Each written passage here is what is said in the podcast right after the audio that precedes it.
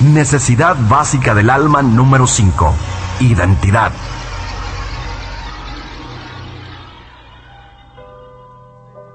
Usted y yo tenemos derecho a una identidad propia. Todo ser humano posee ese derecho.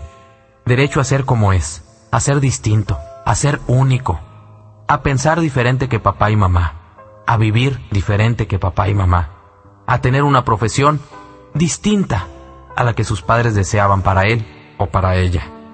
Necesitamos respetar la identidad de nuestros hijos. Ellos, aunque son de nuestra familia, aunque poseen una herencia genética nuestra, van a tomar decisiones, rumbos, caminos, formas de vida diferentes a las nuestras. ¿En cuántas ocasiones encontramos a familias donde el padre tiene una cierta profesión y desea que sus hijos la sigan, la continúen? Y habrá familias en las que eso se da y hay una verdadera vocación de los hijos a continuarlo. Y eso es perfectamente correcto.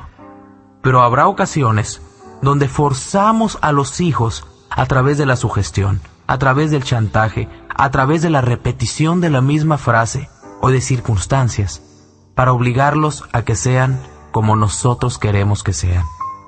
Yo puedo entender, y es algo válido, que los padres tengamos el deseo de ver a nuestros hijos de cierta manera, pero dentro de ciertos límites.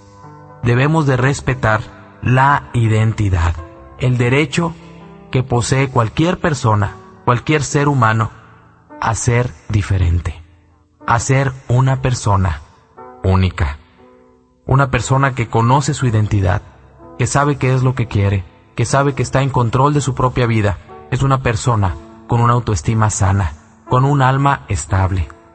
Recordemos que las personas tenemos necesidades básicas del alma que necesitan ser satisfechas desde el momento en que nacimos hasta el día de nuestra muerte.